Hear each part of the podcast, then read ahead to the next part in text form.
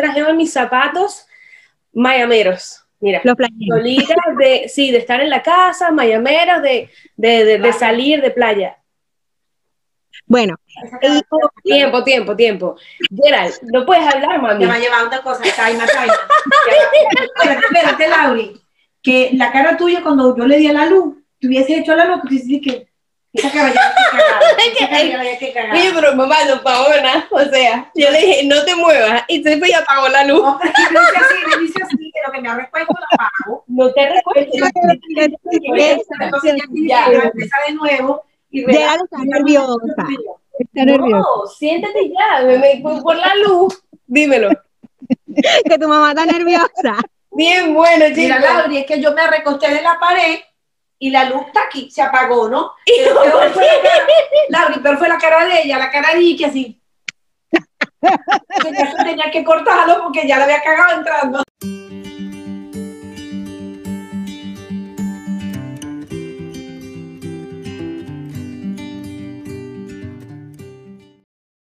Bienvenidos al episodio 4 de Préstame tus zapatos. Nosotras somos Lauri y Gerald. Y quiero que me digas hoy, Lauri, cuéntame qué estamos celebrando. Hola a todos, bienvenidos una vez más a nuestro podcast. Gracias por acompañarnos. Eh, hoy, bueno, esta semana tenemos doble celebración porque el domingo celebramos el Día de la Madre y este, este sábado 15 se celebra el Día Internacional de la Familia, un día que se conmemora realmente. Es para, la, la ONU lo proclamó en el año 94 como el Día Internacional de la Familia y bueno, a partir de ese momento se empezó a celebrar. Em, gracias a este, a, este, a este Día de las Madres tenemos unas invitadas especiales, pero que se los vamos a decir más adelante. Por ahora quiero preguntarle a Gerald, Gerald, ¿qué zapatos traes puestos hoy?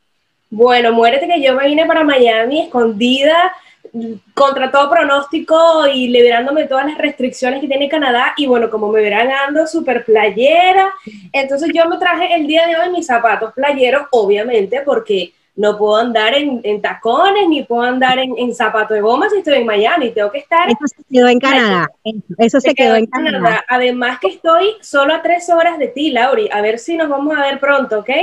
No, puede haber una sorpresa. Puede haber una sorpresa. No se sabe, no se sabe. Dime tú, ¿qué zapatos trajiste hoy? Yo me traje los zapatos favoritos de mi hijo. A mi hijo le gustan las zapatillas. Él dice, él dice que son zapatos de bailarina. Entonces, Ah, como es el día de la madre, yo dije, me voy a poner zapaticos de bailarina, los zapatos que le gustan a mi bebé. Yo debí traerme los zapatitos de Luna, pero los dejé en Canadá, así que porque es mi hija Ah. hoy en día, pero bueno. Bueno, pero gracias entonces a, este, a esta celebración del domingo, nosotros tomamos la decisión de invitar a dos personas. Este episodio es especial porque en vez de un invitado tenemos dos invitadas. Correcto. Y son unas personas muy especiales para nosotras y gracias a esta semana están hoy aquí. Bueno, aquí estamos nosotras con nuestras mamis por aquí. Mucho gusto. Por allá está Lauri. Lauri, cuéntame cómo se llama tu mami. Mi mamá es Imelia, Imelia Moreno, eh, y bueno, tenemos por allá a Geraldine. Geraldine y Geraldine. Ah, ok, ya tenemos la, la E separada. Una y demás, sí. Bueno, mira, aquí voy a decir yo lo que nosotros sabemos de nuestras mamás, lo voy a decir yo de, la, de Geraldine y Geraldine va a decir de la mía, ¿ok? Em, Geraldine es esposa y mamá de dos hijos, Geraldine y Jorge, mamá de un perrito, Duque, abuela de una perrita que se llama Luna. Luna. Ella es agente de salud, dueña de un negocio y vive actualmente en Miami, Florida. Correcto, correcto. Ahora voy yo, voy a decir un poquito para que tengan en contexto quién es Imelia. Imelia es mamá de dos hijos también, de Lauri y de Mauricio. Ella es abuela de tres, o sea, son bastantes ya, de Sebastián, de Samantha y de Tony. Además es licenciada en educación preescolar, tiene 32 años de experiencia en Venezuela, que eso nos va a ayudar mucho para el episodio de hoy. Y está viviendo también actualmente en Orlando, Florida quiero que sepan que el objetivo básicamente del episodio de hoy para pues mamás también, porque ellas no saben nada prácticamente de qué vamos a hablar hoy, Correcto. es que conversemos y reflexionemos acerca de la crianza. Creemos, Laura y yo, que esto es un tema muy importante, este, sobre todo en esta época en que estamos viviendo, porque todo parece ser más complicado, ¿verdad, Laura? Sí, y, y eso es lo que queremos, como establecer las diferencias de cómo fue criar hace 30 años, hace 20 años, y cómo es criar ahora. Obviamente mi mamá tiene un punto de vista cómo, cómo criar nietos, pero no queremos entrar en, en la parte de criar nietos, sino cómo fue criar hijos eh, hace 30 años con las posibilidades y los recursos que habían hace 30 años y cómo, cómo está siendo, por ejemplo, para mí ahora, 30 años después, y para Gerald, que Gerald todavía no tiene hijos, pero obviamente ella tiene toda esa incertidumbre de cómo va a ser cuando ella le toque. Entonces, veo los, veo los miedos que tienen, por ejemplo, mis amigas a mi alrededor que están ahorita embarazadas o están pensando si ser mamás y hay como muchas preguntas y muchas dudas en este momento de la época que no sé si de repente ellas tuvieron las mismas dudas hace 30 años, ¿verdad? No lo creo. Tampoco. ¿Cuáles tuvieron? Porque también ese es otro punto. ¿Qué miedo había hace 30 años? ¿Qué, diferencia había en el miedo? Pero la primera pregunta fundamental aquí es, ¿qué zapatos llevan puestos hoy? Porque nos vamos a poner en sus zapatos. Entonces, ¿qué zapatos llevas puestos, Gerald? Yo, yo le digo a Gerald, yo traje mis zapatos de fiesta. Perfecto. ¿Por qué zapatos de fiesta para un podcast que está en Miami, que estamos juntas en una casa? Porque yo hoy estoy celebrando con mi hija el Día de las Madres. Correcto. Okay, adelantado, este programa es para ustedes y estoy de fiesta. Mi ánimo en mi corazón es de fiesta, porque tenerla a ella después de casi más de dos años que no nos veíamos y con esa sorpresota y mañana vamos a estar juntas, esto es el mejor regalo que ella me dio, fue venir para acá. y yo, va a llorar ya. Y yo que no soy llorona ya, pero ya se me pasa. Eso es lo bueno de mí. Yo, soy, yo soy muy volátil, pero ya se me quitó ya. Hay que contar un poquito sobre esto para que también la gente entienda. Geraldine vive en Canadá, su mamá vive en Miami, entonces tenían más de dos años por efecto pandemia, tenían más de dos años que no se veían. Geraldine tomó la decisión de sorprender a su familia hace una semana y aparecer en Miami de repente. Mami no sabía nada, papi no sabía nada, nada. Era el único cómplice y yo sabía. Dijiste también, canalla, no dijiste. tenemos un videito por ahí que luego lo podemos rodar por, por las redes para que vean, pero es que fue duro. Si lo ven van a llorar enseguida. Es una encuentro. Imelia, Sí, Imelia, ¿qué, ¿qué zapatos trajo hoy? Mis zapatos, pues relax, cómoda. Mira, muy rico, lindos. Buenos para estar ahorita en el parquecito que están ustedes allí en el patio. Estamos aquí en el patio y hay que caminar relajado, tranquilo. Y bueno, aparte de que yo acabo de pasar por ciertas cuestiones de salud, entonces no puedo andar en tacones. Pero, te ves estupenda, te ves estupenda. Si no lo dice nadie lo sabe. Todos los días son de fiesta, hay que celebrar cada día. y, estamos en la Semana de las Madres. estamos en la semana, no, es nada más un domingo, es la semana que siempre la celebramos y siempre estamos en, eh, dándonos regalos y en constante celebración por cualquier motivo. Y aparte que, como les dije, es el Día de la Familia, entonces siempre vamos a tener celebración esta semana. Sí, sí, sí, así es. Me encanta, Laura, y la combinación que curiosamente nosotras dos estamos de azul hoy y ustedes dos están floreadas. Esto fue coincidencia, nadie lo planeó, no creen que nosotros nos llamamos, no. Azulitas. No fue casualidad, pura casualidad. Conexión madre e hija. Eh, señor, sí, señor. todo. bueno, entonces empezamos con ustedes, señoritas. Yo quiero que me cuenten cómo fue criar hijos hace 30 años. Bueno, mira, eh, yo pienso en mi experiencia como venezolana, como madre de hace un poquito más de 30 años, ¿verdad? Los miedos eran muy diferentes a los de ahora. Hay ciertos miedos que, han, que prevalecen. Te doy un ejemplo. E, ahorita cuando tú hablabas, Lauri, recordé que cuando a mí me asustaba, la prensa decía, están robando niños. Teníamos miedo de que nuestros hijos fuesen robados, siempre ese mismo miedo y se leía en la prensa, cuidado que fueron robados niños para extraerle órganos, fueron robados niños para cortarle las manos y ponerlos a trabajar. Eso a mí me quedó impactada y teníamos mucho miedo. Y eh, de hecho, en la medida que ellos fueron creciendo, ya nunca dejarlos solos. Eh, yo, ellos saben y, dan, dan fe de que los llevaba y, y, los traía de regreso. Y en mi carro, en mi camioneta venían todos los niños, porque yo era la mamá que estaba a las 2 de la mañana, a las 3 de la mañana, a las 10 de la mañana en un mm. parque con ellos porque los llevaba y los traía al colegio. Es decir, yo jamás los dejé solos. Siempre vi. Sí, sin embargo, eh, yo creo que ahora hay otros elementos que los podrá decir Gerald, que los tuvimos como, como sacando a, ayer lo, lo asumamos un poco con este, el tema de hoy, y no teníamos, yo no tenía miedo a la droga, porque nuestro grupo fue tan sano, tanto yo como madre viví eso tan sano y mis hijos fueron criados y sus amigos eran muy sanos. Nosotros veíamos el comportamiento de ellos y sobre todo, Lauri, traerlos a tu casa. Ella puede saber que en mi casa pernoctaban muchos, muchos chicos y Uy, pernoctaban chicos, mira, pues mamá, por favor. ¡Wow! Ay, se me salió, perdón. Ese es mi esposo, córtalo, córtalo. sí, muchos chicos de la edad de ella, si habían cumpleaños, yo quería como que hasta participar de servir los refrescos, tú sabes. Ay, vino la mamá de ayer, qué fastidio. Pero yo siempre quería estar allí, pendiente de ellos, de cualquier cosa. Eso era para nosotros, yo creo que todavía prevalece eso, pero no había miedo a las drogas como lo hay ahora, ¿correcto? Y Media, en tu caso, ¿cómo, ¿cómo fue criar hace 30 años? Bueno, en mi caso, este, yo en realidad no sentía tantos miedos. Yo pienso que pudo haber sido por mi labor de maestra.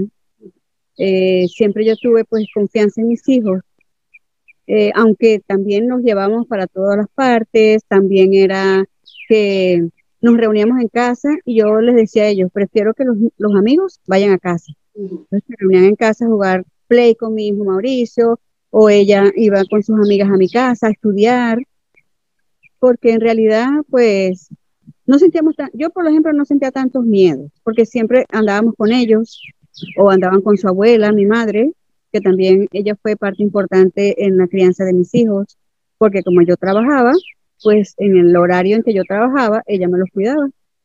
Ella también me ayudó a protegerlos mucho y a librarlos de, de, de peligros, pues no lo, no lo permitíamos salir solos a ninguna parte.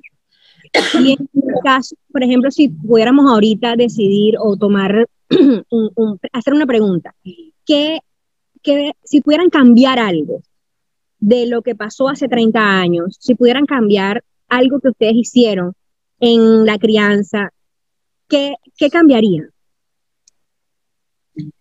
Eh, mira, este, recuerdo ahora que tu mamá dice que ella contó con, con su mamá.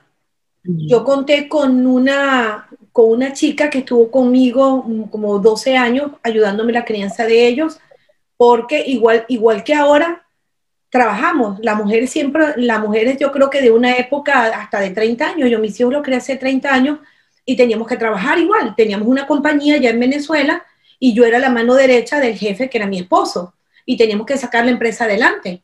Entonces, lo dejé muchos años con una, con una chica que los cuidaba, ¿verdad? Teníamos una muchacha, una doméstica, pero excelente, que era como familia de nosotros, que vivía con, nosotros, y la negrita Que, que, que, la queremos y la amamos, la recordamos todavía con muchísimo cariño y ellos preguntan por ella. Pero eh, Mm, creo que en algunos momentos yo descuidé detalles tan tontos como una tarea. Yo se lo encargaba, como yo trabajaba en la mañana y, llegaba a almorzar corriendo y me iba, a veces dejaba en manos de recortar a la chica que, lo, que, lo, que los cuidaba. Una vez me di cuenta, mira qué cosa tan cómica y curiosa que me acabo de acordar. Una vez llegó 10, 12 años y le digo a Jorgito, a mi hijo, hijo, recórtame aquí. Y él, y la mano así no sabía recortar. Y yo decía, bueno, ¿y todos los recortes que te mandaban en, el colegio? No, eso me los hacía la negra. Yo, ¿cómo? O sea, que llegó a 10 años, no sabía tomar una tijera para cortar. Eso yo en ese momento dije, ay Dios mío. O sea, que de ahí podemos básicamente como que resaltar que es muy importante hacerlos más bien independientes, porque queremos como, o, lo que percibo, querías darnos ese, te necesitabas ese apoyo, esa ayuda y esa, esa señora que nos, nos cuidaba, más que todo no nos, no nos dejaba ser independientes porque no te dejaba como que, ok, aprende lo básico que es recortar. Sí, le picaba la carne. Le picaba la carne, claro. Como, eso, como una muchacha quiere salir rápido del oficio, salir de la cocina, entonces no es como ahora, mira lo diferente, que quieren como que dejar que el niño empiece a comer con la manito, que se llene, no, la muchacha trabaja en casa, lo que quiere es dejar la casa limpia, terminar con el muchacho, sacarlo para allá, termina la tarea rápido, yo te la pico y te lo pego. Mira, termina de comer rápido, yo te pico la carne y te lo meto en la boca, ¿ves? Lauri, tú, por ejemplo, a mí me gustaría preguntarte, porque tú tienes un niño hoy en día pequeño, que tiene que cuatro, cuatro años. Cuatro. Desde tu punto de vista, ¿qué ves diferente un poco entre, entre cómo estás criando tú a tu hijo hoy y cómo te crió tu mamá, por ejemplo? Bueno, fíjate que uno de los puntos más importantes es que eso que dice tu mamá y que dice la mía, que, que tenían que trabajar y tenían que dejarnos a nosotros con la nana o con la abuela o con algo, yo quisiera tratar de conservar mi presencia en la vida de mi hijo, por esto mismo que dice Geraldine. Sabemos que como mamá no, no hay. O sea, lo que tú le enseñas a tu hijo no se lo va a enseñar una doméstica, no se lo va a enseñar la abuela. Es lamentable, pero no es así. Entonces, eh, lo que yo quisiera ahorita es estar presente. Obviamente, muchas veces no, sé, no, no puedo por temas de trabajo o por temas de cualquier situación. De hecho, yo siempre hablo del año 2019, ese año donde yo trabajé tan duro, trabajé muchas horas al día, y yo de ese año tengo pocos recuerdos de haber compartido con mi hijo. O sea, para mí ese año es como que no pasó. Vino pandemia y me obligó a estar en casa con el niño y me di cuenta de todas las fallas que había. Me pasó lo que le pasó a Geraldine. Me di cuenta de que mi hijo todavía no sabía comer, me di cuenta de que mi hijo todavía no sabía que estaba, ya tenía tres años y todavía no sabía ir al baño. O sea, habían cosas que, que las, lo, lo, hacemos nosotras como mamá con más dedicación que no, no se estaban haciendo porque mamá no estaba. Entonces, esa, esa fue como mi experiencia en ese momento. Eso, eso es lo que yo cambiaría. Yo quisiera que todas las madres pudieran estar presentes en la vida de sus hijos, más presentes, porque no hay como mamá, no hay. Y en el caso, ¿qué, consejo le pudieran dar ustedes ahorita a Gerard? Que Gerard no tiene hijos, todavía está, eh, que no quiere, que no quiere, todavía no quiere por ahora. Entonces, ¿cómo pudiéramos decirle a Gerald qué consejo necesita ella para decidirse a criar niños en Canadá, lejos de mamá, donde no va a tener mm. el apoyo de mamá, que eso es fundamental, donde nada más va a tener a su esposo y el, los beneficios del Estado. ¿Qué consejo le puede Fíjate, Lauri, antes de que respondan, es súper interesante porque muchas personas a mi alrededor están en mi misma posición, o sea, estamos, somos personas inmigrantes, parejas inmigrantes que estamos solos en un país, que tienes que, los dos tienen que trabajar para poder mantener casa, para poder pagar los, los biles, como dicen, todos los gastos que tienes tú básicamente. Em, y obviamente tener hijos es como, es, es, algo fuerte, ¿no? Es algo, es una responsabilidad más grande que muchos, increíblemente, no quieren tomar. Muchos les da miedo, diría yo que es la primera, la primera eh, razón, porque obviamente no estamos alrededor de nuestra familia como quizás criar alrededor de tu abuela, de tu mamá, de tus primos es un apoyo muy grande. Y el, estar solo en un país donde te pide, te, te pide tanta, este, estar para aquí, para allá, para aquí, para allá todo el día, me explico, se, se, hace obviamente complicado y puedo entender un poco a la gente que no quiere, que no quiere criar. Entonces, ¿qué, exacto, ¿qué dirían ustedes o que en, en, ese, en ese tipo de miedo, qué aconsejarían? No sé si ustedes tuvieron miedo en algún momento de, de tener hijos o siempre estuvieron muy claras de que no, si, si queremos, ¿qué, ¿qué, le aconsejarían a la, Mira, a la persona? Eh, yo creería que eh, tener a una persona al lado experta, ¿cuál es la experta? la mamá o la suegra. O quizás una buena tía que diga, yo te voy a ayudar en los primeros días después que tú dejas luz. Porque es una situación ideal, porque ideal. así tengo yo a mis amigas en Canadá uh -huh. que todas han querido traer a sus mamás y a sus tías y a sus suegras y ninguna ha podido por efecto pandemia, por ejemplo, wow, o porque ¿verdad? no hay pasajes, porque no hay vuelos que lleguen a Canadá. Wow, Entonces tú tienes que decidir, no, voy a criar yo y punto, no puedo depender de que mi mamá venga. Claro, vamos entonces a colocar en dos planos, el ideal y la realidad. No, hablemos de la realidad. De la realidad de una vez. Necesario, claro. Ok, el, la realidad sería, confíen en ustedes. Me gusta. O sea, confía en tu instinto materno. Eso te lo va a dar el amor y la delicadeza con la que tú quieras criar a tu hijo, eso te lo va a dar la misma intuición y tu vocación de madre, que eso sí, la, los perritos o los animalitos Imagínate el instinto que tienen de amamantarlos, de traerlos, de limpiarlos, no lo va a tener una mamá humana. Entonces, dejarse llevar por ese instinto, no tener miedo, dejar el nerviosismo, traer a los esposos o a las parejas para que compartan con ellos esos momentos que se van a hacer cortos. Luego los recordamos y dijimos, conchale, ¿en qué momento estos niños tuvieron cuatro años, 10, 12, 30? Entonces vamos a disfrutar ese momento sin nerviosismo hay muchas madres que son tan nerviosas que quieren cronometrar la cucharita con que quieren hervir todo. No, deja, déjate fluir y sobre todo sé mamá, no tengas miedo a ser mamá. cuando lo hagas con cuidado, si quieres ahorita tienen a la mano Google, tienen a la mano YouTube. Tú Antes buscas cómo hacer y te sale un video de una madre primeriza, cómo hacerlo. Tú lo miras y sencillamente como hacemos un video y miramos cómo arreglarnos las cejas, así mismo vemos el video, cómo, cómo cargar al bebé, cómo bañarlo, cómo amamantarlo. Pero sobre Antes todo dejar fluir Y esa ¿qué piensas tú? Antes no existía eso y fuimos madres, no perfectas, pero sí fuimos madres por nuestra intuición, por nuestro amor a los hijos, dedicarle tiempo. No sabíamos ni hacer un tetero, porque por más que mamá estaba, pero no vivía conmigo. Yo tuve que aprender a hacer teteros yo sola, aprender a cambiar pañales yo sola, todo yo sola, porque el instinto de madre te enseña, te dice cómo hacerlo. ¿Cómo amamantar un bebé? Uno no sabe, pero ponerlo allí, ya él sabe, más o menos tiene que, siente el olor de mamá y sabe que tiene que chupar, la mamá lo pone y es así, todo se va dando, todo se va dando porque eres madre y uno saca como que magia, uno hace cosas mágicas y uno después dice, oh, me salió bien. Y no tuviste YouTube, no tuviste una televisión que te orientara. El instinto de madre es así, como tú lo dijiste ayer. Así funciona.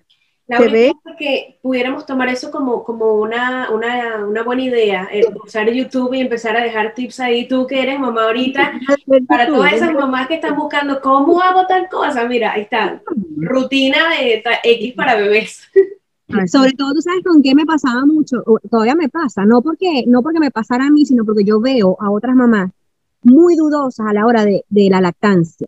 O sea, hay muchos mitos alrededor de la lactancia materna. Y cuando, cuando yo decidí, eh, porque mi hijo, mi hijo fue amamantado exclusivamente por seis meses y él a los seis meses fue que probó la alimentación complementaria. Eh, cuando yo dije que yo iba a hacer eso, mucha gente me cayó encima, que yo estaba loca, que el, que el niño no se llena. Entonces, todos esos son mitos alrededor de la lactancia. Esos mitos solamente yo como mamá, yo tuve la fuerza y callé esos mitos, no, no permití que, eso, que esa, esa duda entrara en mi cabeza y yo dije, mi hijo va a ser amamantado. Y mi, mi, mi mente era, no hay más nada, lo que hay es la tetica, tienes que comer la tetica, más nada. Esa era mi mente. Pero hay mucha gente que se deja influenciar y se deja llevar por, lo que, por, por este miedo, el miedo de que, ¿cómo voy a tener hijos si no tengo mamá? Los puedes tener, los puedes tener. ¿Cómo voy a, tener, cómo voy a dar leche? Eh, ah, no me sale leche. Sí te Sí sale. sale. Tranquila. O sea, eh, yo pienso que ahorita el, lo- el vacío más grande que hay a la hora de la maternidad, a la hora de la crianza, es esa duda y ese miedo. Y puede ser la clave que haya tanta información. Como hay tanta información, la gente se abruma, las mamás se abruman, y empieza, empie- en lugar de calmarse, afloran los miedos. Como la ansiedad, empieza la ansiedad entonces, claro. Exactamente. Y querer hacerlo perfecto, como dice YouTube, ¿no? Claro, eso es muy importante. Al final nadie es perfecto, ¿verdad? No somos perfectos. Inclusive, a- hoy en, criar a un niño no es perfecto, o sea, para nada. Cada quien tiene, no, le, Un no hay manual. Exacto, no existe un manual para esto. Yo puedo tomar lo mejor que vi de la crianza de mi ma- ma- madre hacia mí y cuando me toque a mí, entonces yo tratar de dar lo mejor que, que yo creo, ¿verdad? Y, y en el caso de nosotras, nosotras tenemos que sumar, o sea, es la crianza que yo recibí de ella, más la crianza que mi esposo recibió de su mamá. Entonces, ese Claro. compendio, eso es lo que va a sumar la crianza y va a crear el desarrollo de tu hijo. Entonces, es allí donde, donde, donde tú tienes que fusionar las dos costumbres. Lauri, te pregunto yo a ti, ¿qué miedos tienes tú hoy en día, en, este, en esta época, que, eh, en la crianza de tu hijo? O sea, ¿a, a qué, le, a qué le temes? ¿A qué, qué- ¿O qué te preocupa de, de eso? el, yo digo que yo me he dado cuenta que las madres vivimos con una culpa eterna. Nosotras vivimos culpándonos por todo. Vivimos culpándonos por no pasar tiempo con él, vivimos culpándonos por haber regañado, vivimos culpándonos por no dar la comida a tiempo, me culpo por culpa, culpa, culpa, culpa. Vivimos en, en una culpa eterna. Entonces, hay algo que yo aprendí y lo aprendí de, de mi ginecólogo. Él me decía, tu hijo necesita una mamá feliz. O sea, tu hijo no, no, él es sano, él está bien, pero si tú no estás feliz, él no va a estar bien. Y eso me lo dijo en el embarazo. Me dijo, apréndete esto de memoria para el resto de tu vida. Tu hijo necesita una mamá feliz. Tu hijo no necesita el carro más grande del mundo, o los mejores juguetes, o la mejor casa. No, no. Tu hijo necesita a su mamá feliz para poder hacerlo feliz a él. Qué bonito. Entonces, eso, y, es, y si te cuento como por qué fue que me lo dijo, te vas a reír. Porque yo estaba con un tema de que me quería pintar el pelo. Yo siempre he sido rubia y entonces, eh, obviamente en el embarazo, en la raíz, como por aquí. Siempre he sido rubia, sí. Que es que ahora te cae, Laura. El Igual que yo, nacimiento, el yo, nacimiento. yo- yo tengo el pelo blanco y me pinto mecha de negro. No, cállate, cállate que yo soy natural, déjame. Como tu mamá natural, ¿verdad? Natural, nosotros somos naturales. Naturales. Este, entonces él me, doctor, ¿me puedo pintar el cabello? Doctor, ¿me puedo pintar el cabello? Píntatelo. Píntatelo. Y deja de molestar porque tu estrés por querer pintarte el cabello le está haciendo mucho más daño a tu hijo que lo que le va a hacer el tinte. Porque tu hijo necesita que tú estés feliz y calmada. Qué- qué bien. Eso me quedó en la cabeza. Sí. Cuando yo, cuando yo tengo problemas con él, lo que trato es como me- medito, hago yoga, respiro o me voy, porque es muy difícil. Los niños ahora, por el mismo tema de que tienen acceso a tanta información Mm. y el mismo tema de que todas las comiquitas te dan tanta información, son niños que te responden muy coherentes. Entonces te dicen, por ejemplo, mi hijo de repente, estamos en una calle, mamá, quiero comprar esto. No, papi, no. ¿Pero por qué? ¿Por qué no?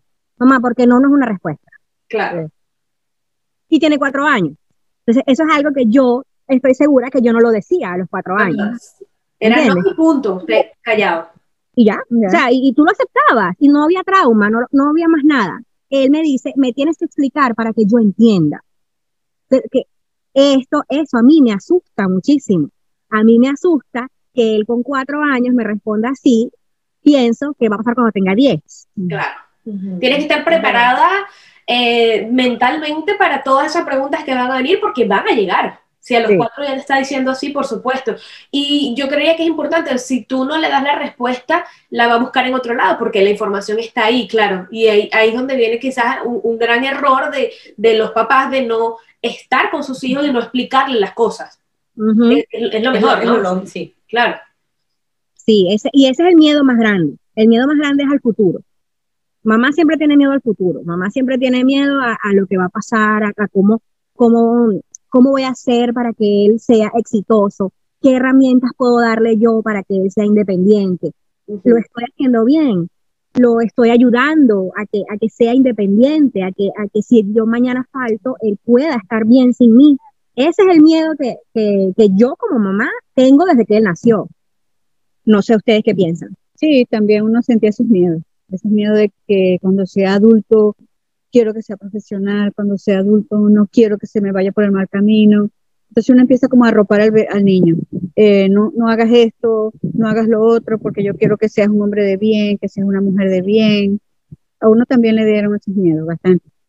Al Algo que, que nosotras hablábamos ayer justamente que tiene que ver con esto, era que en, en su época era mucho más visto que nos dijeran, probablemente a ti y a mí, Laura, y también, usted tiene que ir a la universidad y se tiene que graduar, porque usted tiene que ser profesional, tienes que esto, tienes que conseguir un trabajo así.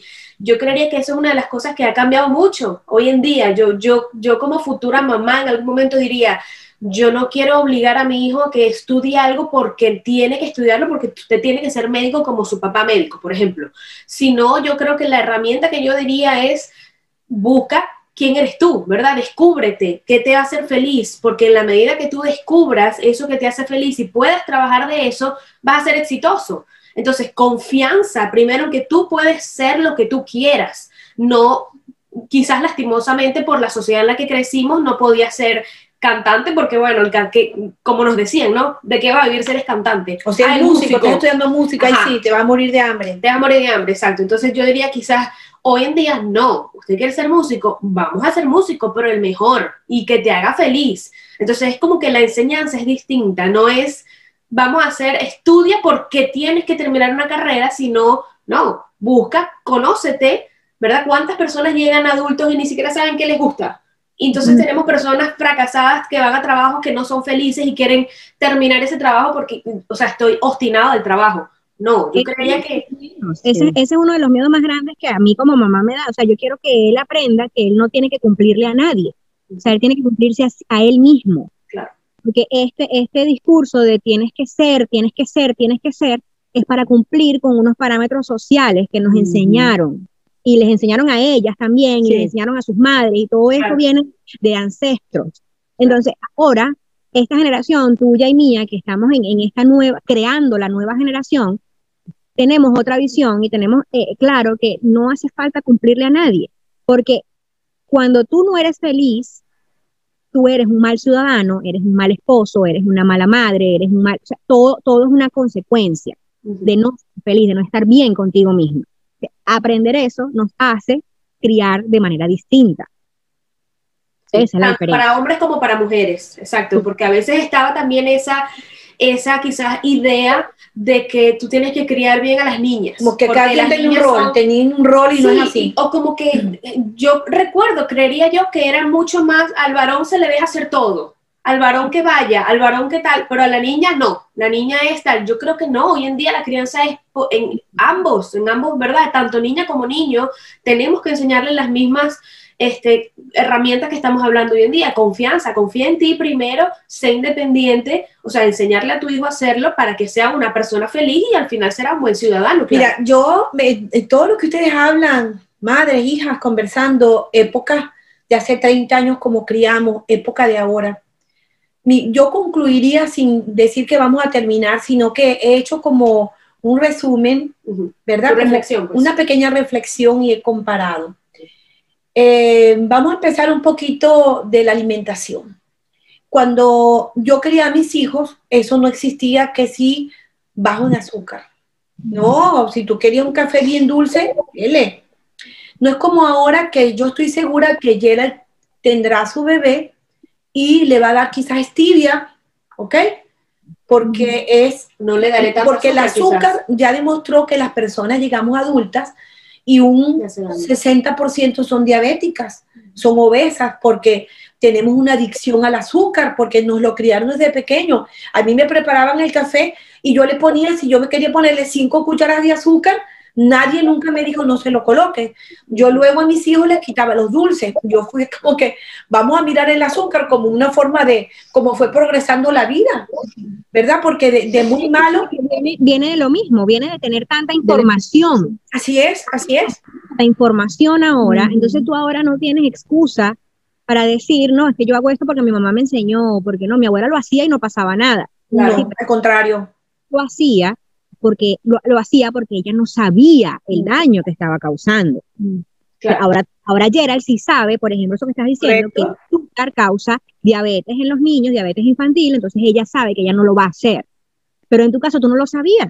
Así es, entonces eh, tú tienes que tomar en primero, la, primero que nada, para criar un hijo, en comparación de antes con, con ahora, por supuesto, empieza a darle cosas alimenticias cosas que no, eh, que no excedan su cuerpito en la, para que no tenga alergias, para que no tenga diabetes, para que no sea obeso.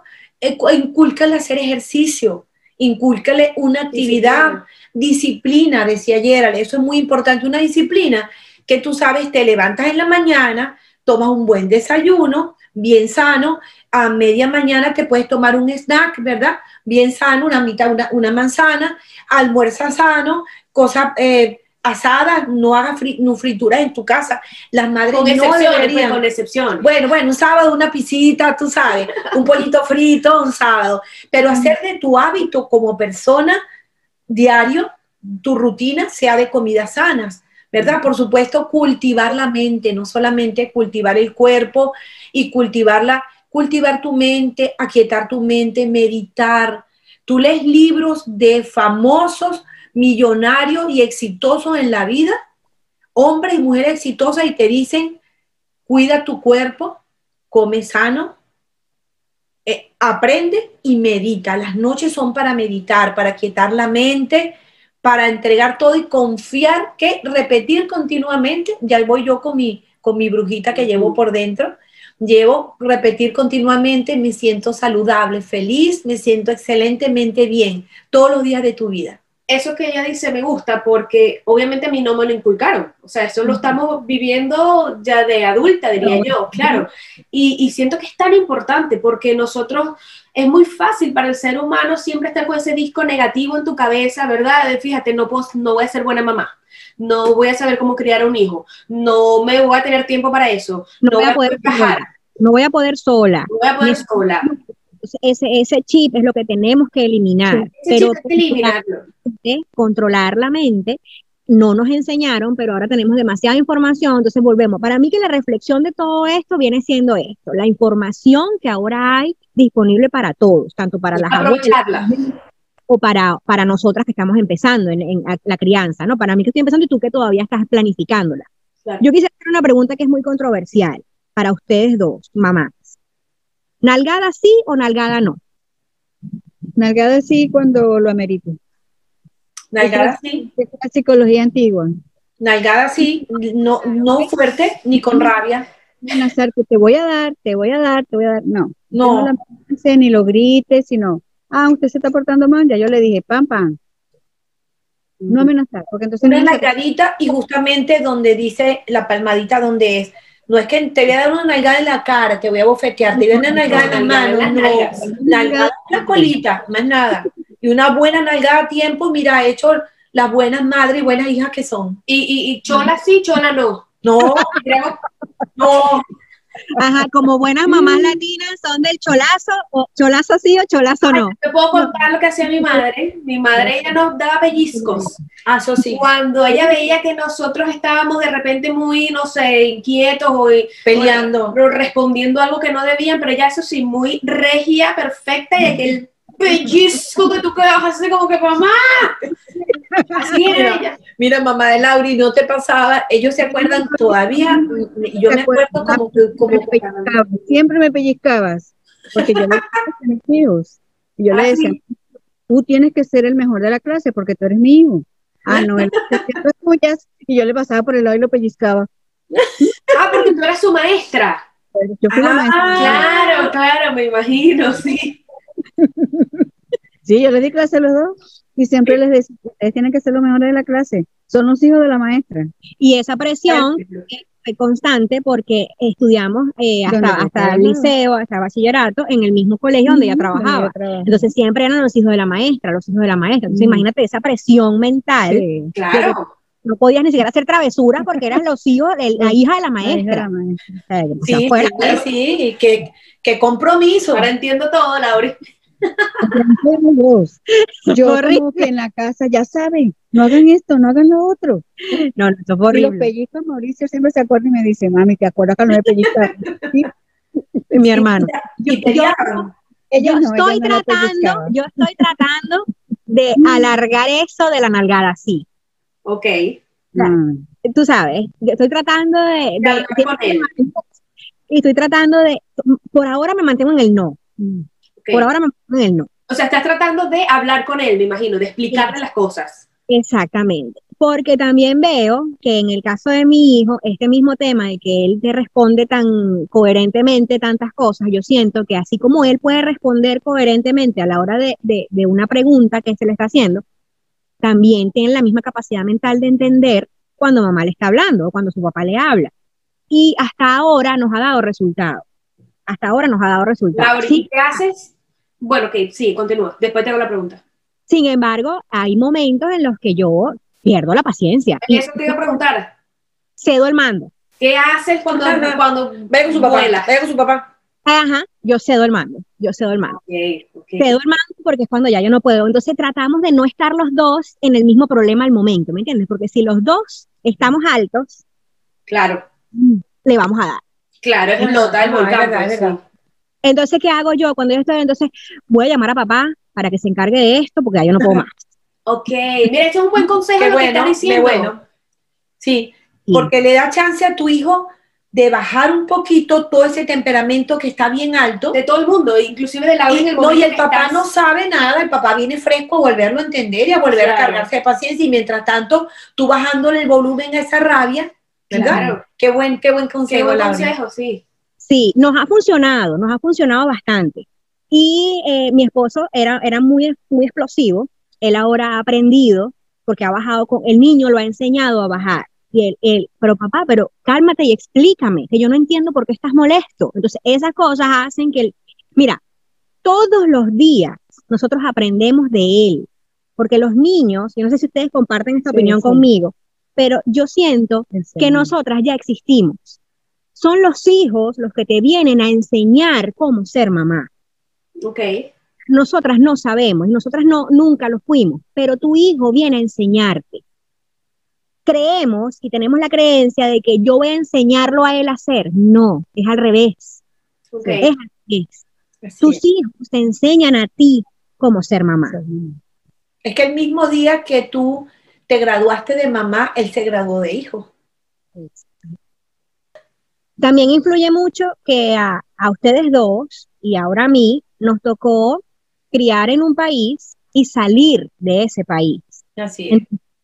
Eso es un conocimiento que, que, quieras o no, ahora se suma a tu enciclopedia interna, Así porque es. no es lo mismo vivir en Venezuela o vivir en Argentina o vivir donde tú vivas y mudarte de país. Tú tienes que adaptar tus costumbres al país nuevo, adaptarte a la nueva, al nuevo sistema, a la nueva dinámica, y todo eso es conocimiento que se va sumando a esta enciclopedia y a esta manera de criar. En el caso de mi hijo, por ejemplo, yo ahorita veo cómo los niños están en la calle, como que eso ya no pasaba en Venezuela. No. O sea, cuando yo, cuando- decir. ya no, ya eso no pasaba, tú no veías niños en la calle. Yo creo que la última generación que estuvo en la calle fuimos nosotros. Y poquito. No tanto como, no tanto como mis hermanos, pues mis hermanos sí andaban en la calle jugando pelota, en Claro, bicicleta. yo también, nosotros. Claro, inclusive creo que eso es parte de, de- de lo que hay que ver, o sea, en, en el sitio donde estás criando también tiene mucho que ver, o sea, influye demasiado, obviamente la crianza en Venezuela en esa época, en la época en la que, la que ustedes les tocó, era una Venezuela distinta. Hoy en día estamos nosotros, Laura y yo, en Norteamérica, en países que son muy diferentes a los nuestros, con culturas muy diferentes, donde se ven cosas y se aceptan cosas que quizás nosotros no aceptábamos, y tú dices, bueno, me tengo que también ajustar un poco acá, porque tampoco puedes dejar que el niño sea el, el raro, no sé. Y ahí está, ahí está un punto de inflexión que a mí como mamá, y es un consejo que te doy a ti cuando empieces a, a esta búsqueda, ¿cómo hago para mantener mis costumbres y no ceder al sistema? Porque hay cosas con las que yo no estoy de acuerdo en este sistema de este país claro. y simplemente me rehúso a permitir que mi hijo entre en ese juego. en Por ese ejemplo. Por ejemplo, eso de estar todo el día en la calle. O sea, los niños llegan de la escuela, en el complex donde yo vivo, llegan de la escuela, comen comida chatarra, se comen una hamburguesa, se comen un perro caliente, se comen un slide de pizza y de una vez agarran bicicleta y se van para la calle. Trato que mi hijo entienda que tienes que comer de tu arrocito, caraoticas, el tomate, las, o sea, come bien, hay que, hay unas rutinas, no puedes estar en la calle todo el día, hay horas para estar en la calle. Mamá, pero es que mis amigos están. Claro. Sí, no. Que de, Sí, pero- repente, que de repente hay alguna actividad que él te- deba hacer. En el momento que vaya creciendo, de repente tú quieres, porque el deporte te ayuda mucho a tener una disciplina, de repente quieres que el muchacho, no sé, vaya a tareas dirigidas, algo más. ¿Cómo haces tú exacto? Si en tu sociedad nueva eso no pasa, porque es como dice Laura, y todo el mundo está entre, ¿te acuerdas lo que hablábamos, Laura, del 4, del 420? Todo el mundo está en la calle en este momento, porque es lo normal, porque los papás no están, no tienen tiempo para, para sus hijos. Entonces, ¿qué, qué crees tú, qué creen ustedes que puede ser un consejo para, para nosotras que estamos ahora a criar, que vamos a criar en, un- en una sociedad diferente? Mira, este, por supuesto, yo lo pondría desde pequeñito, Lauri, pensando en, en tu hoy, porque yo hoy, hoy soy mamá de, de hombres y mujeres, pero tú incúlcale horarios, que él mismo haga una disciplina de horarios, incúlcale una hora por decirte, ok, anda a jugar, pero ya tú sabes que tienes que regresar a las 5 de la tarde o a las 5 y media porque hay un programa excelente que sea de aprendizaje y tú lo mantienes aprendiendo en la televisión algo. O quizás, mira, hay música, ya él va a vivir rodeado de inglés. Mira, este, hay un programa donde hay una, algo que habla en español y enseña en español. O ponerle un horario en que él tenga que armar un rompecabezas en tu casa. Y los padres, eso siempre ha sido eh, eh, este, ideal para, para agilizar la mente y te da concentración. Coloca en tu casa un rompecabezas donde participes tú y tu esposo y participe el niño. Comiencen por piezas un poco más grandes para que él, y le celebran cuando él ponga la piedrita, porque es una forma de tenerlo entretenido y ustedes participen como familia en armar un Bueno, rompecabezas. claro, lo que, lo que yo tomo aquí también es como el, el- lo del horario, o sea, como crearle esa disciplina de que no es que vas a llegar de la escuela a las 3 de la tarde y vas a estar de 3 a 7 en la calle haciendo nada, no. O sea, tú puedes ser que de 3 a 4 juegues con, tu, con tus amiguitos afuera si- bajo tu supervisión también, porque en ese momento, en esa hora, tú no sabes qué puede estar haciendo. y, y quién puede estar inventando, inventando los demás. Entonces, luego, bueno, ciertas actividades tenemos que hacer en la casa. Creo que quizás eso puede ser una buena opción. Sí, yo sé que el tema más difícil es la lucha contra el fuera de la puerta. Cuando tú traspasas la puerta, porque tú puedes tener tus costumbres dentro de tu casa y tú no se puede adaptar a esas costumbres, pero va a llegar un momento en que él va a preguntar, mamá, pero ¿por qué mis amigos sí y yo no? Entonces, eso es allí, es romper esa costumbre y, y hacerlo entender que tenemos costumbres diferentes, que no es que esté mal lo que está haciendo los otros niños, porque tampoco podemos satanizar a los amigos, pero sí es importante que él sepa que hay dinámicas distintas en la calle y en la casa. Pregúntale a mami, Laura, también a ver qué opina. Si tú, si tú pudieras ahorita eso, decir cómo podemos nosotras criar un consejo ahorita, cómo pudiéramos criar a nuestros hijos en este nuevo país. Importante la disciplina, importante este, los valores, porque por el hecho de que estemos aquí, no implica de que nosotros vamos a, obviar nuestros valores, nuestras raíces. Ellos se adaptan porque así lo sé, se adaptan a, los horarios, a la rutina, tiene que haber una rutina, usted en la mañana se tiene que bañar antes de ir a la escuela, se tiene que cepillar los dientes, no, que mi amiguito no lo hace, ese es su amiguito, usted se tiene que bañar, se tiene que cepillar, cambiarse de ropa todos los días, hasta ponerse colonia, no, que mis amiguitos van piche, como le decimos, no, ellos no se bañan, pero nosotros los latinos sí acostumbramos a bañarnos. Ellos lo van entendiendo porque sí lo entienden. Que tiene que hacer un horario. Usted va a comer comida sana. Mi nieto es uno, él no le gustaba llevar comida a la escuela porque los amiguitos le decían que porque él llevaba arroz, caraota y carne para el almuerzo.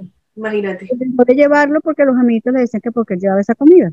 Imagínate, hasta eso hay que superar. El bullying de los demás porque comen sano, qué bárbaro. Los demás comen chatarra, que es sándwich, pizza, entonces ya no lleva él comida porque los amiguitos le dijeron que porque lleva esa comida.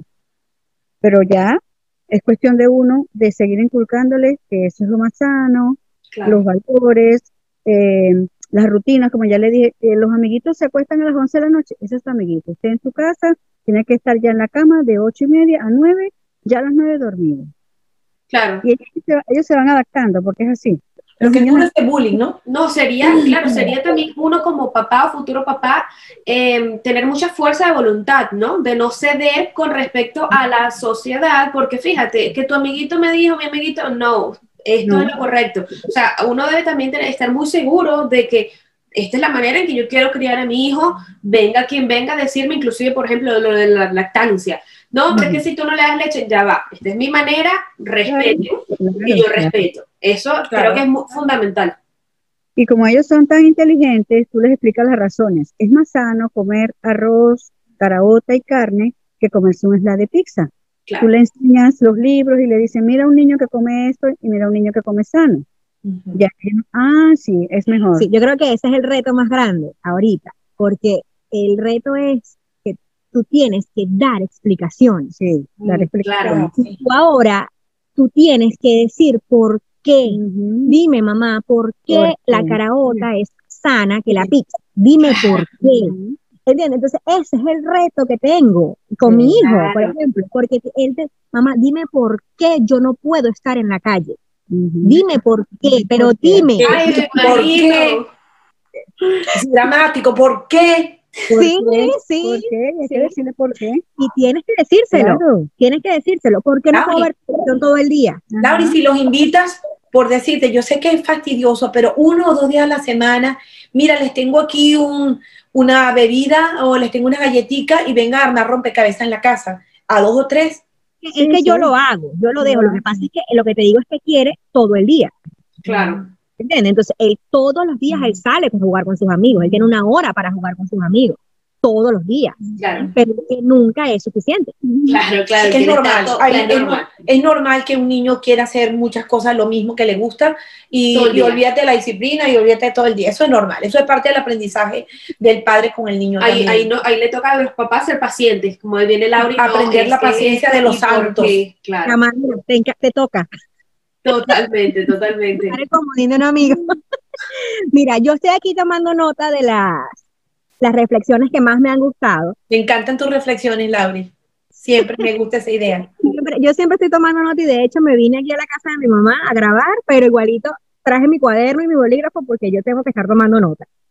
lo más importante que yo he rescatado de esta conversación con dos mamás que criaron hace 30 años y que ahora una es abuela, es, hay mucha información, hay mucha información y esto nos lleva a niños que preguntan más. Los niños deben tener rutinas, debes confiar en tu intuición y en tu instinto maternal y que la única cosa de la que ambas se arrepienten es que no pasaron suficiente tiempo con sus hijos. Mm. Sí. Eso fue lo que yo tomé nota de, lo de todo lo que se habló aquí. Entonces, en función de esto que yo acabo de decir, ¿qué podemos, cómo podemos concluir? ¿Cómo podemos concluir? Lauri, un, algo en esas reflexiones, algo que repetimos las cuatro fue disciplina. Porque tú puedes ser, es verdad que uno puede ser amigo, pero nunca debes apartar el rol de padre que tu hijo te vea y te respete y que te escuche como padre. En momentos puede ser buen amigo, Gerald y yo fuimos muy buenas amigas siempre, pero uno tiene, somos, fuimos y, somos y seguiremos siendo muy buenas amigas, pero el rol de padre, sobre todo cuando ellos tienen menos de 15 años, tiene que ser ese respeto para que escuchen y aprendan, porque somos su ejemplo. Eso es lo más importante. Y media. Y hay edades fuertes. La adolescencia, la preadolescencia, se ponen rebeldes. Entonces ahí cuando tú le tienes que decir, yo soy tu mamá, y yo lo digo porque soy tu mamá. Ok, te lo explico detalladamente, tienes que comer caraota porque la caraota es más sana. Pero es que no quiero. ¿Por qué? Se ponen rebeldes. Usted va a comer y ya, y punto. Y levanta la mano. Yo soy tu mamá porque yo no, yo soy tu mamá. Soy tu mamá. soy tu mamá, soy tu mamá. me, encanta tenerlas el día de hoy. Yo hablo bajito y hablo bajito. Cuando subo el tono, saben que molesta. Cuando digo, ya saben, yo soy su mamá. O cuando los, yo soy Caquita. La mano, la mano, ¿ves? Siempre, siempre ayuda, siempre ayuda la mano que mira.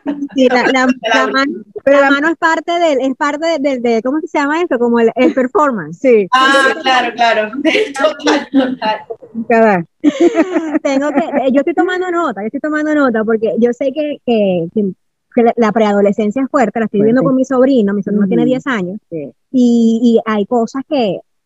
Bueno, Lauri, yo espero que tú tomes bastantes notas para que me las pases a mí después. Y tranquila, tranquila que yo voy, a, yo, yo, voy a hacer el marketing de esas notas y vamos a hacer un, lo vamos a, para que la gente lo pueda ver también y, lo, y pueda sacarle provecho a esto. Señor, de, este capítulo van a sacar mucho provecho porque te aseguro que hay muchas dudas porque es lo que está pasando ahorita. Y algo muy importante es que nosotras las madres, las madres nuevas, en el 2020 nos vimos obligadas a estar con nuestros hijos y aprendimos a conocer a nuestros hijos, porque muchas no los conocían. No los conocían. Ahora, después de convivir un año con ellos, nos tocó. Y eh, yo sé que hay muchas que se van a identificar con este capítulo. Eso lo podemos hablar en otro episodio, Lauri, eso de lo de haber convivido con los hijos en pandemia y, y, que, sacaron de ahí, eso está bueno también. Y algo, tú sabes, algo muy bonito que dijiste, sé una madre feliz. Sé una madre feliz en el momento que amamantas y se te está cuarteando el pezón porque te duele, tú sonríe, sonríe. En el momento en que tu hijo, tú no puedas dormir, sonríe. La cara tengo que sonreír. Sonrían, chicas. Esta es la reflexión. Sonrían, sí, sonrían con, mucha sinceridad. tienes que ser así, tienes que ser como Lauri. Te va a doler, vas a sentir mucho cansancio, te vas a quedar dormida ahí dando la teta. Ay, sí. Tienes que hacerlo. Tienes que hacerlo. No decir, no, no me sale leche, eso es mentira. Si no lo ponen. Mucho, mucho está en la mente. Yo confío en que en la manifestación, mucho está en la mente. Pero bueno, queremos, queremos, darle muchas gracias a todos, primero a ustedes por haber estado aquí compartiendo con nosotras, a todos los que nos, nos siguen y nos siguen, eh, se siguen conectando con nosotras. Estamos haciendo esto con mucho cariño. También queremos, ¿verdad, Laura, darle las gracias a unos nuevos seguidores que tuvimos en el canal hace poquito. Y gracias a los nuevos suscriptores tenemos a Pablito, a Franci, a Virginia, a Fátima y algunas otras más que no tenemos aquí los nombres porque se suscribieron hoy, no, nos dio chance de anotarlos, pero muchísimas gracias por apoyarnos, muchísimas gracias por los comentarios que nos dejan y tenemos una noticia también, tenemos nuevo logo. Tenemos un nuevo logo, lo van a poder ver en la cuenta de Instagram, por ahí rodando. Y queremos darle las gracias a Carlos Martínez, que le más mejor conocido como el Chamo, que está trabajando con nosotras nuestra primera colaboración, Laura. ¿Qué tal? El que nos va a estar llevando todo lo que son los diseños, de las fotitos, de highlights, de todo, de, de las cuentas. Y bueno, estamos muy contentas por eso también y queríamos conversar, conversárselo con ustedes. Bueno, decírselo. la cuenta de Instagram del chamo para que lo sigan y, vean su trabajo, trabaja muy bonito, entonces, este, gracias. Para. Mm, gracias, disfrutamos este momento de madre e hija y lo seguimos disfrutando. Dios me las bendiga a las dos. A estas mamás por estar aquí con nosotros, por dejar la pena y estar aquí con nosotras. Gracias. Gracias a ustedes. Chao. Son bellas y talentosas. Sí, señor. Las amamos. Hasta un próximo episodio. Música